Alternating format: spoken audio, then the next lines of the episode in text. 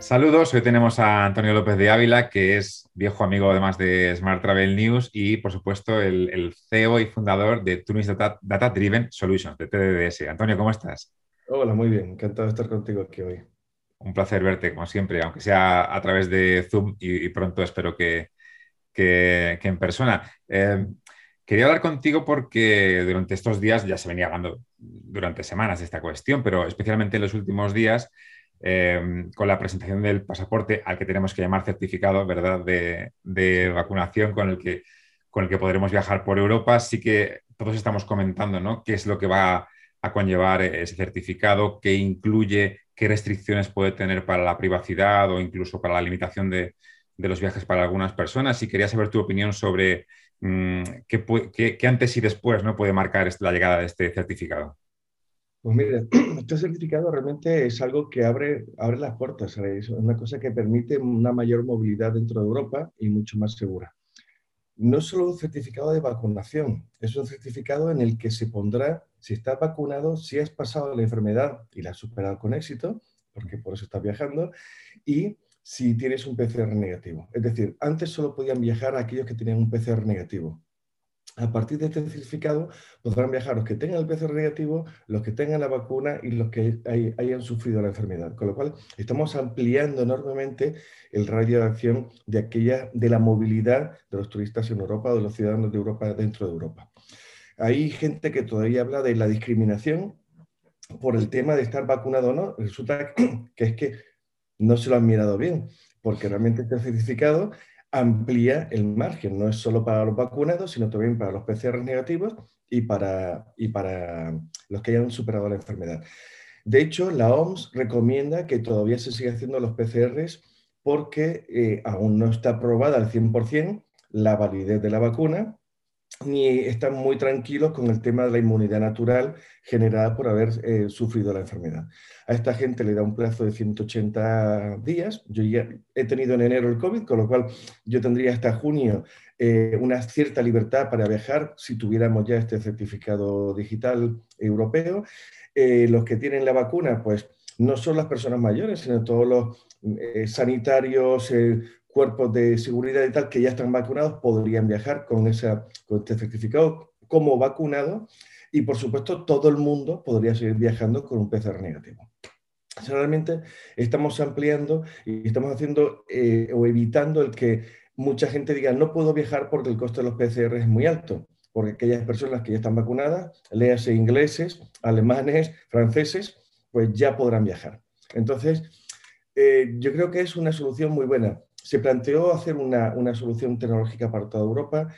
Estuvimos trabajando con nuestra oficina en Bruselas en, un poco mm, participar en esa elaboración de ese primer estándar, de esa, de esa propuesta que ha hecho la Comisión ahora al, al, Consejo Europeo, que son los 27 países, y al Parlamento Europeo, que están los diputados donde se va a discutir. Es decir, lo que se presentó hace poco es una propuesta. Está bastante acordada, pero es una propuesta. Ahora Parlamento y Consejo pueden retocar algo, se puede evolucionar, luego de ahí pasa al Comité Económico Social y al Comité de Regiones, es decir, aún le queda un proceso.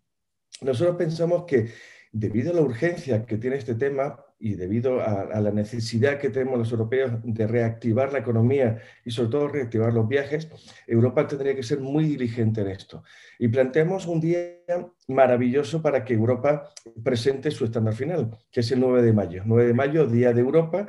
Qué bonito sería que el Día de Europa eh, la Comisión Europea presentara la solución que Europa ha pensado en tiempo récord para que los europeos puedan empezar a viajar de una forma más segura y sobre todo podamos potenciar la recuperación de la economía y del empleo, no solo en España o en Italia o en Portugal, en toda Europa, porque el turismo hay en toda Europa. Entonces, realmente creo que, va a ser un, va a haber un antes y un después en este certificado digital eh, o el Green Pass o Green Digital, no, Digital Green Certificate. Es que el nombre no está muy logrado, la verdad. Sí, aunque la palabra verde siempre, siempre ayuda, ¿verdad?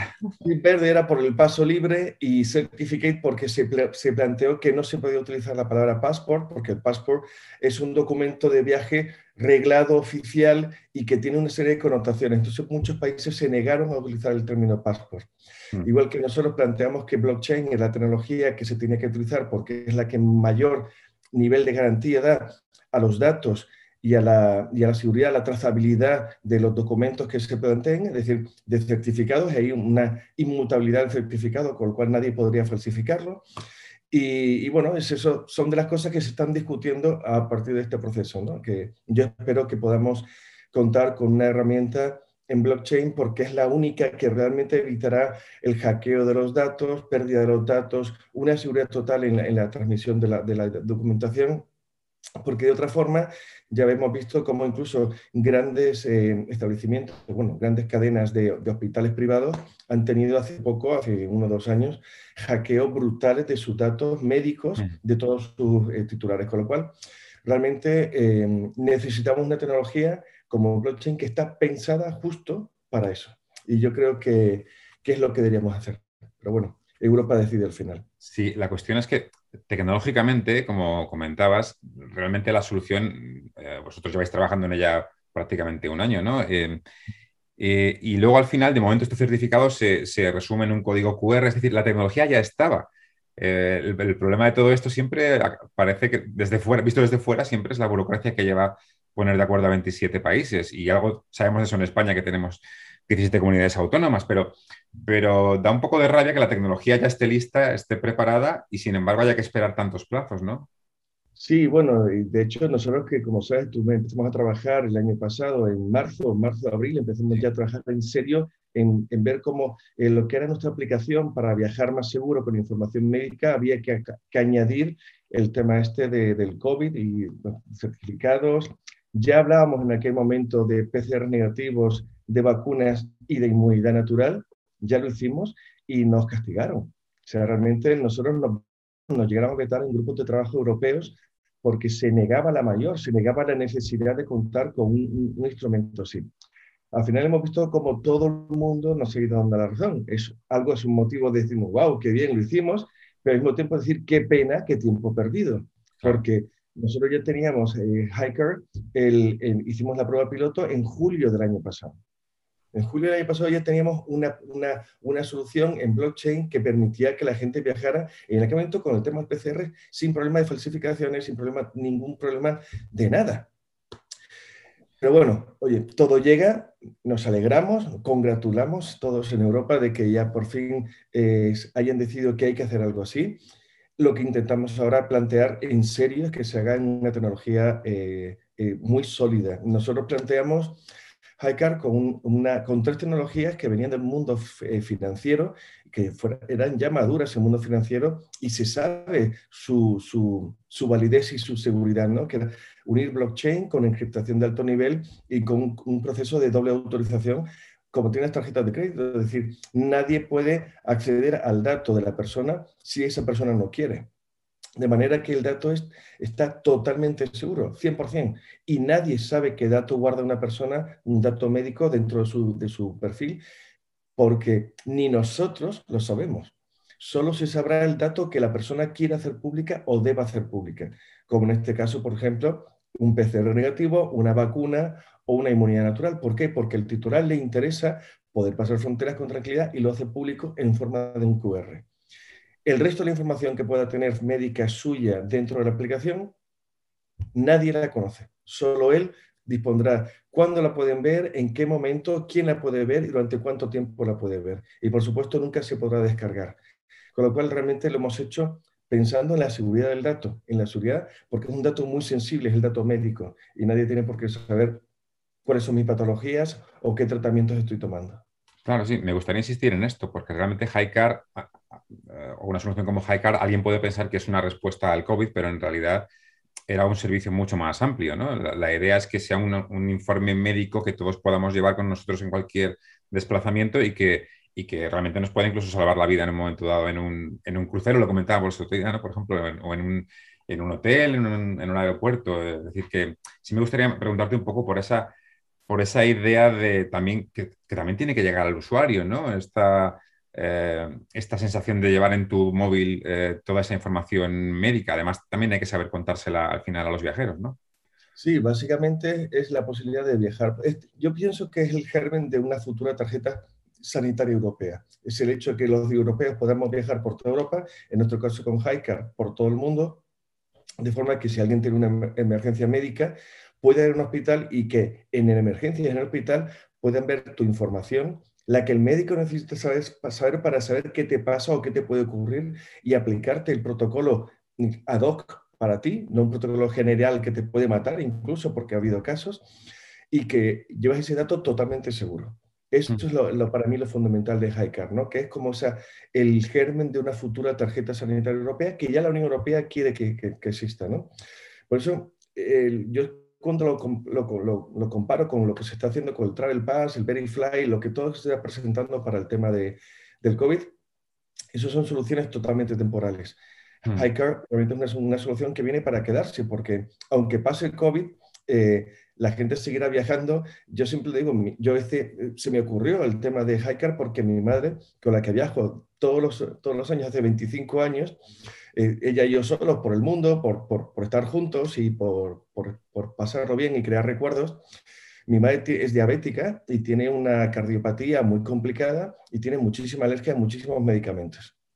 Entonces yo iba yo iba muerto de miedo por el mundo con mi madre, diciendo como le ocurra algo en Rusia o en, o en Egipto o en China, ¿cómo le explico yo al médico en urgencias qué es lo que tiene mi madre? HiCar nos permite hacer eso porque aparte es una plataforma multilingüe, es decir, eh, tú puedes eh, trasladar esa información prácticamente a cualquier idioma, porque está preparado para eso. Entonces, claro, si vas a China, presentas tu documentación, tu información médica básica, la que el médico necesita saber, lo presentas en chino, no hay ningún problema de comunicación. Entonces, claro, pasará el COVID, pasará el COVID, vendrán otras pandemias que Dios quiera que no. Si vienen, ahí estará, ahí estará a futuro para que la gente pueda, pueda utilizarlo. Y además en blockchain, porque además eh, tú y yo hemos hablado mucho de blockchain durante ya casi años, y es verdad que que blockchain sigue siendo una tecnología muy complicada de, explicar y sin embargo quizás con, este tipo de soluciones por primera vez tengamos una relación con una tecnología basada en blockchain, aunque posiblemente no seamos ni conscientes, ¿no? Sí, bueno, yo explico siempre que Hicar está desarrollando blockchain porque a la gente le suena por el tema de la criptomoneda, ¿no? El Bitcoin y tal, y le suena seguro. Es decir, si el sector financiero pone, se desarrolla ahí, por algo será, ¿no? Mm. Entonces, realmente yo hablo, hablo de eso y porque tú lo sabes, siempre he sido defensor de blockchain en el mundo, en el mundo del turismo. De hecho, nosotros ahora mismo estamos haciendo tres desarrollos aparte de blockchain. Aparte de Hicar, tenemos tres desarrollos ahora mismo en blockchain. Eh, uno para temas de lealtad, eh, programa de fidelidad, otro para, para, el futuro billete intermodal. Estamos desarrollando tecnología, probando a ver cómo funciona blockchain para todo el tema de, de, desarrollar un billete único digital intermodal. Y estamos trabajando también con, con el tema del mercado de emisiones, ¿no? Crear un mercado, un trade-off eh, de, de, emisiones de CO2 para compensar en blockchain para que sea totalmente trazable, transparente y seguro. Es decir, confiamos realmente en la tecnología blockchain en el mundo del turismo. Pienso que va a dar todavía muchas alegrías a futuro. Para mí la mayor alegría sería ver, o será ver dentro de 15, 20 días, HiCard subido a las App Stores con su versión básica, porque aún hasta que la Unión Europea no presente el estándar definitivo y las, las, empresas se puedan certificar esa tecnología para desarrollar el, ese certificado digital, pues aparecerá en las App Stores con información médica.